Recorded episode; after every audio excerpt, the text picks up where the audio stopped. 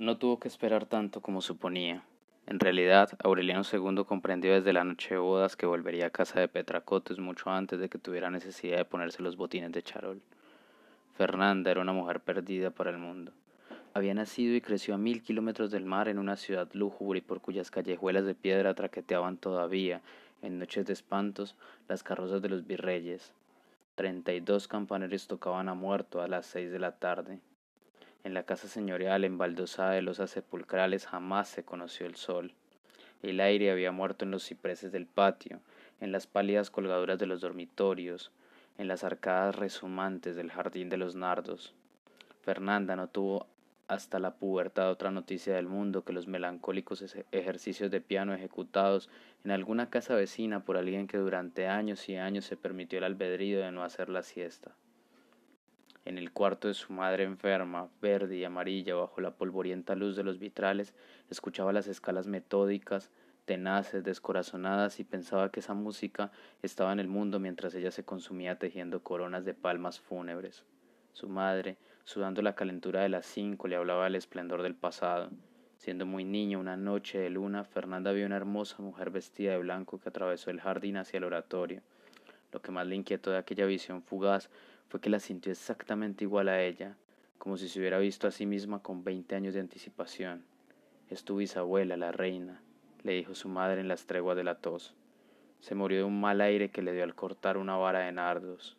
Muchos años después, cuando empezó a sentirse igual a su bisabuela, Fernanda puso en duda la visión de la infancia, pero la madre le reprochó su incredulidad.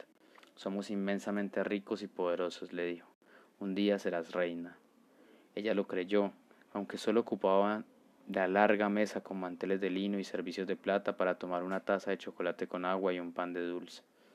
Hasta el día de la boda soñó con un reinado de leyenda, a pesar de que su padre, don Fernando, tuvo que hipotecar la casa para comprarle el ajuar. No era ingenuidad ni delirio de grandeza, así la educaron. Desde que tuvo uso de razón recordaba haber hecho sus necesidades en una vacinilla de oro con el escudo de armas de la familia, Salió de la casa por primera vez a los doce años en un coche de caballos que solo tuvo que recorrer dos cuadras para llevarla al convento. Sus compañeros de clase se sorprendieron de que la tuvieran tan apartada, en una silla de espaldar muy alto, y de que ni siquiera se mezclara con ellas durante el recreo. Ella es distinta, explicaban las monjas. Va a ser reina. Sus compañeras lo creyeron porque ya entonces era la doncella más hermosa, distinguida y discreta que habían visto jamás. Al cabo de ocho años, habiendo aprendido a versificar en latín, a tocar el clavicordio, a conversar, de cetrería con los caballeros y de apologética con los, con los arzobispos, a dilucidar asuntos de Estado con los gobernantes extranjeros y asuntos de Dios con el Papa, volvió a casa de sus padres a tejer palmas fúnebres.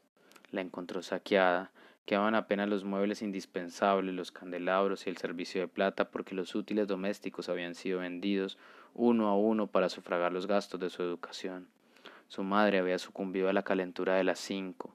Su padre, don Fernando, vestido de negro, con un cuello laminado y una leontina de oro atravesada en el pecho, le daba los lunes una moneda de plata para los gastos domésticos y se llevaba las coronas fúnebres terminadas la semana anterior. Pasaba la mayor parte del día encerrado en el despacho y en las pocas ocasiones en que salía a la calle regresaba antes de las seis para acompañarla a rezar el rosario. Nunca llevó amistad íntima con nadie, nunca oyó hablar de las guerras que desangraron el país, nunca dejó de oír los ejercicios de piano a las tres de la tarde. Empezaba inclusive a perder la ilusión de ser reina cuando sonaron dos aldabonazos perentorios en el portón y le abrió un militar apuesto de ademanes ceremoniosos que tenía una cicatriz en la mejilla y una medalla de oro en el pecho. Se encerró con su padre en el despacho. Dos horas después, su padre fue a buscarla al costurero. Prepare sus cosas, le dijo. Tiene que hacer un largo viaje. Fue así como la llevaron a Macondo.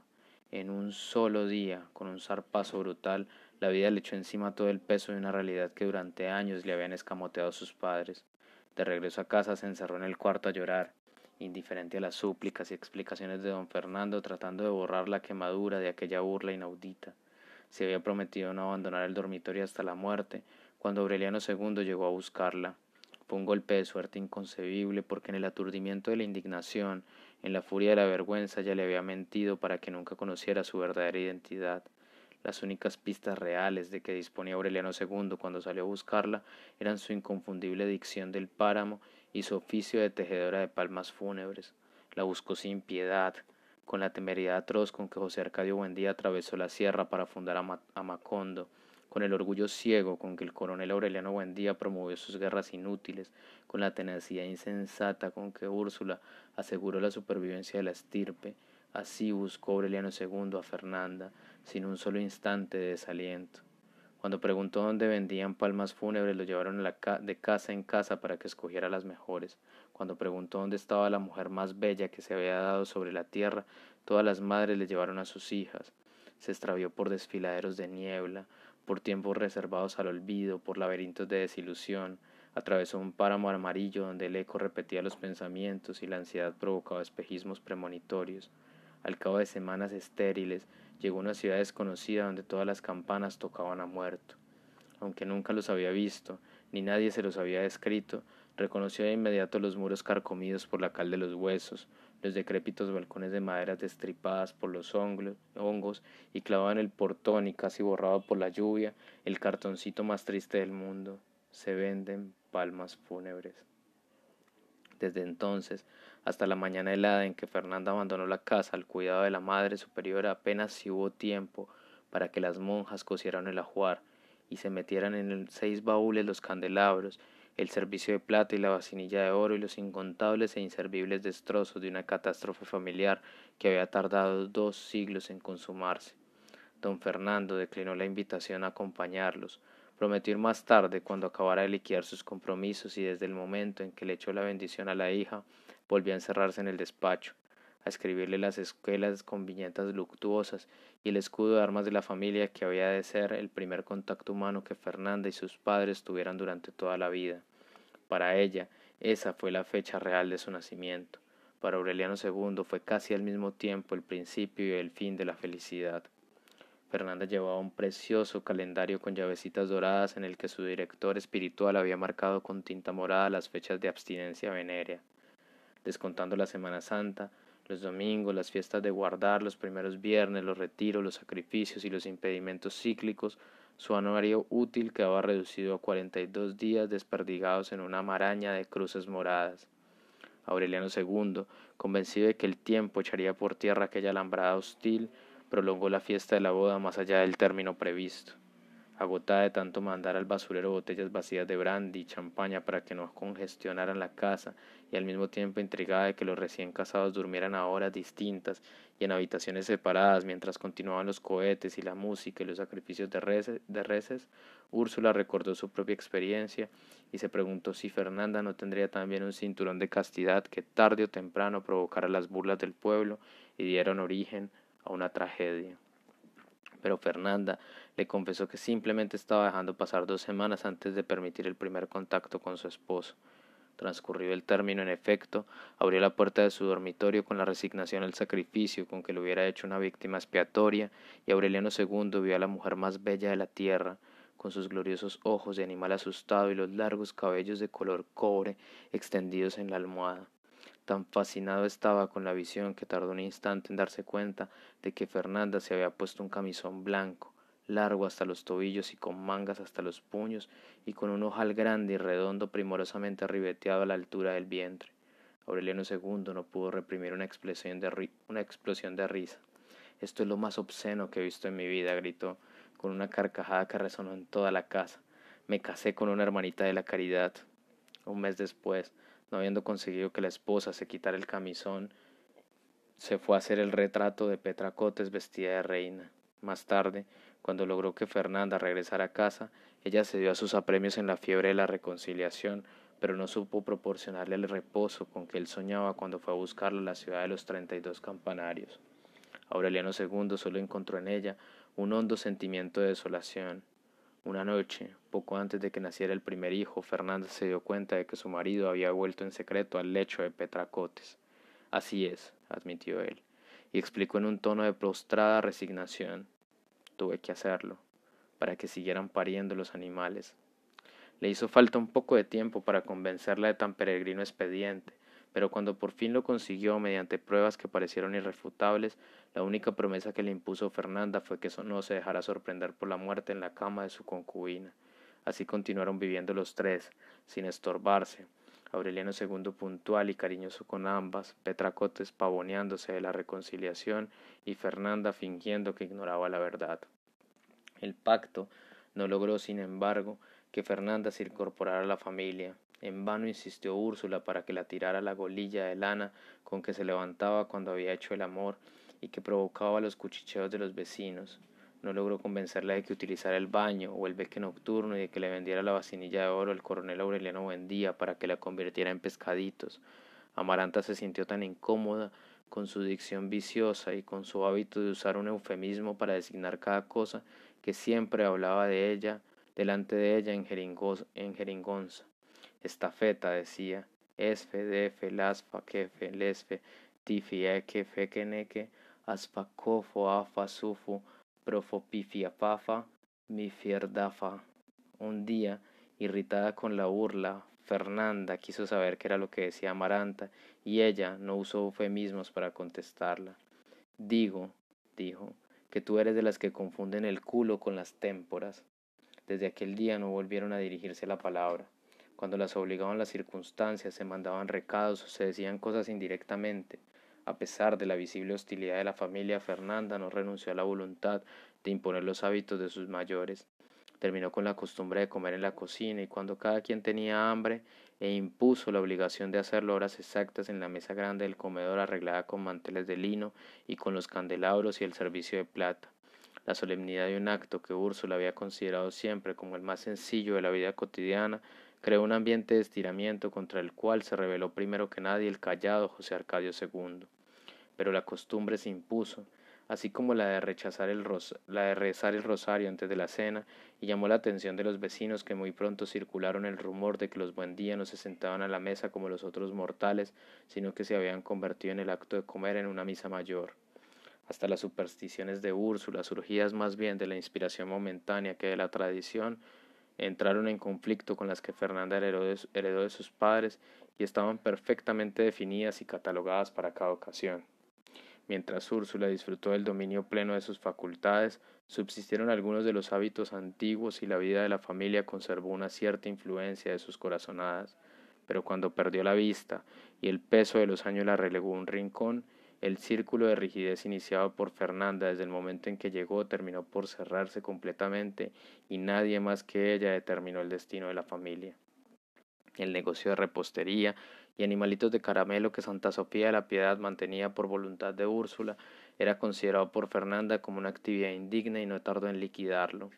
Las puertas de la casa, abiertas de par en par desde el amanecer hasta la hora de acostarse, fueron cerradas durante la siesta con el pretexto de que el sol recalentaba los dormitorios y finalmente se cerraron para siempre.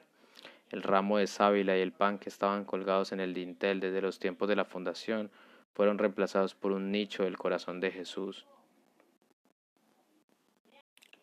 El coronel Aureliano Buendía alcanzó a darse cuenta de aquellos cambios y previó sus consecuencias. Nos estamos volviendo gente fina, protestaba. A este paso terminaremos peleando otra vez contra el régimen conservador, pero ahora para poner al rey en su lugar. Fernanda, con muy buen tacto, se cuidó de no tropezar con él. Le molestaba íntimamente su espíritu independiente, su resistencia a toda forma de rigidez social. La exasperaban sus tazones de café de cinco, el desorden de su taller, su manta deshilachada y su costumbre de sentarse en la puerta de la calle al atardecer pero tuvo que permitir esa pieza suelta del mecanismo familiar porque tenía la certidumbre de que el viejo coronel era un animal apaciguado por los años y la desilusión de que en un arranque de rebeldía senil podría desarraigar los cimientos de la casa. Cuando su esposo decidió ponerle al primer hijo el nombre del bisabuelo, ella no se atrevió a ponerse porque solo tenía un año de haber llegado. Pero cuando nació la primera hija expresó sin reserva su determinación de que se llamara Renata, como su madre. Úrsula había resuelto que se llamara Remedios. Al cabo de una tensa controversia en la que Aureliano II actuó como mediador divertido, la bautizaron con el nombre de Renata Remedios, pero Fernanda la siguió llamando Renata Secas, mientras la familia de su marido y todo el pueblo siguieron llamándola Meme, diminutivo de Remedios. Al principio Fernanda no hablaba de su familia, pero con el tiempo empezó a idealizar a su padre. Hablaba de él en la mesa como un ser excepcional que había renunciado a toda forma de vanidad y se estaba convirtiendo en santo. Aureliano II, asombrado por la intempestiva magnificación del suegro, no resistía la tentación de hacer pequeñas burlas a espaldas de su esposa. El resto de la familia siguió el ejemplo. La propia Úrsula, que era en extremo celosa de la armonía familiar y que sufría en secreto por las fricciones domésticas, se permitió decir alguna vez que el pequeño tataranieto tenía asegurado su porvenir pontificial porque era nieto de santo e hijo de reina y de cuatrero. A pesar de aquella sonriente conspiración, los niños se acostumbraron a pensar en el abuelo como un ser legendario que les transcribía versos piadosos en las cartas y les mandaba en cada Navidad un cajón de regalos que apenas si cabía por la puerta de la calle eran en realidad los últimos desperdicios del patrimonio señorial. Con ellos se construyó en el dormitorio de los niños un altar con santos de tamaño natural cuyos ojos de vidrio les imprimían una inquietante apariencia de vida y cuyas ropas de paño artísticamente bordadas eran mejores que las jamás usadas por ningún habitante de Macondo. Poco a poco el esplendor funerario de la antigua y helada mansión se fue trasladando a la luminosa casa de los Buendía. Ya nos han mandado todo el cementerio familiar comentó Aureliano II en cierta ocasión. Solo faltan los sauces y las losas sepulcrales.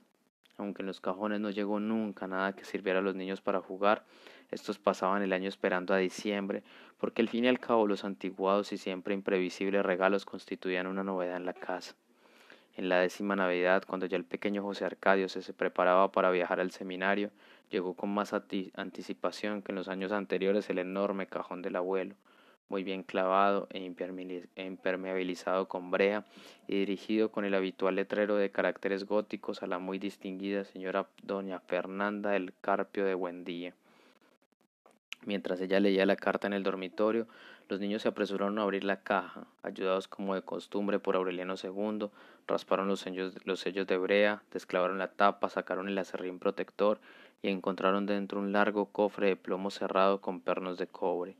Aureliano II quitó los ocho pernos ante la impaciencia de los niños y apenas tuvo tiempo de lanzar un grito y hacerlos a un lado cuando levantó la plataforma de plomo y vio a don Fernando vestido de negro y con un crucifijo en el pecho, con la piel reventada en eructos pestilentes y cocinándose a fuego lento en un espumoso y borboritante caldo de perlas vivas.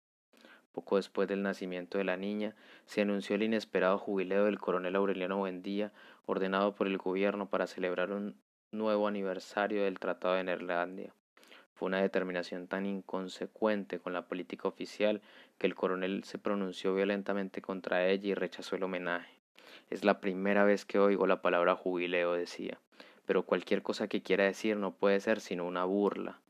El estrecho taller de orfebrería se llenó de emisarios, Volvieron mucho más viejos y mucho más solemnes los abogados de trajes oscuros que en otro tiempo revolotearon como cuernos, como cuervos en torno al coronel. Cuando éste los vio aparecer, como en otro tiempo llegaban a empantanar la guerra, no pudo soportar el cinismo de sus panegíricos. Les ordenó que lo dejaran en paz, insistió en que él no era un prócer de la nación como ellos decían, sino un artesano sin recuerdos cuyo único sueño era morirse de cansancio en el olvido y la miseria de sus pescaditos de oro. Lo que más le indignó fue la noticia de que el propio presidente de la República pensaba asistir a los actos de Macondo para imponerle la orden del mérito.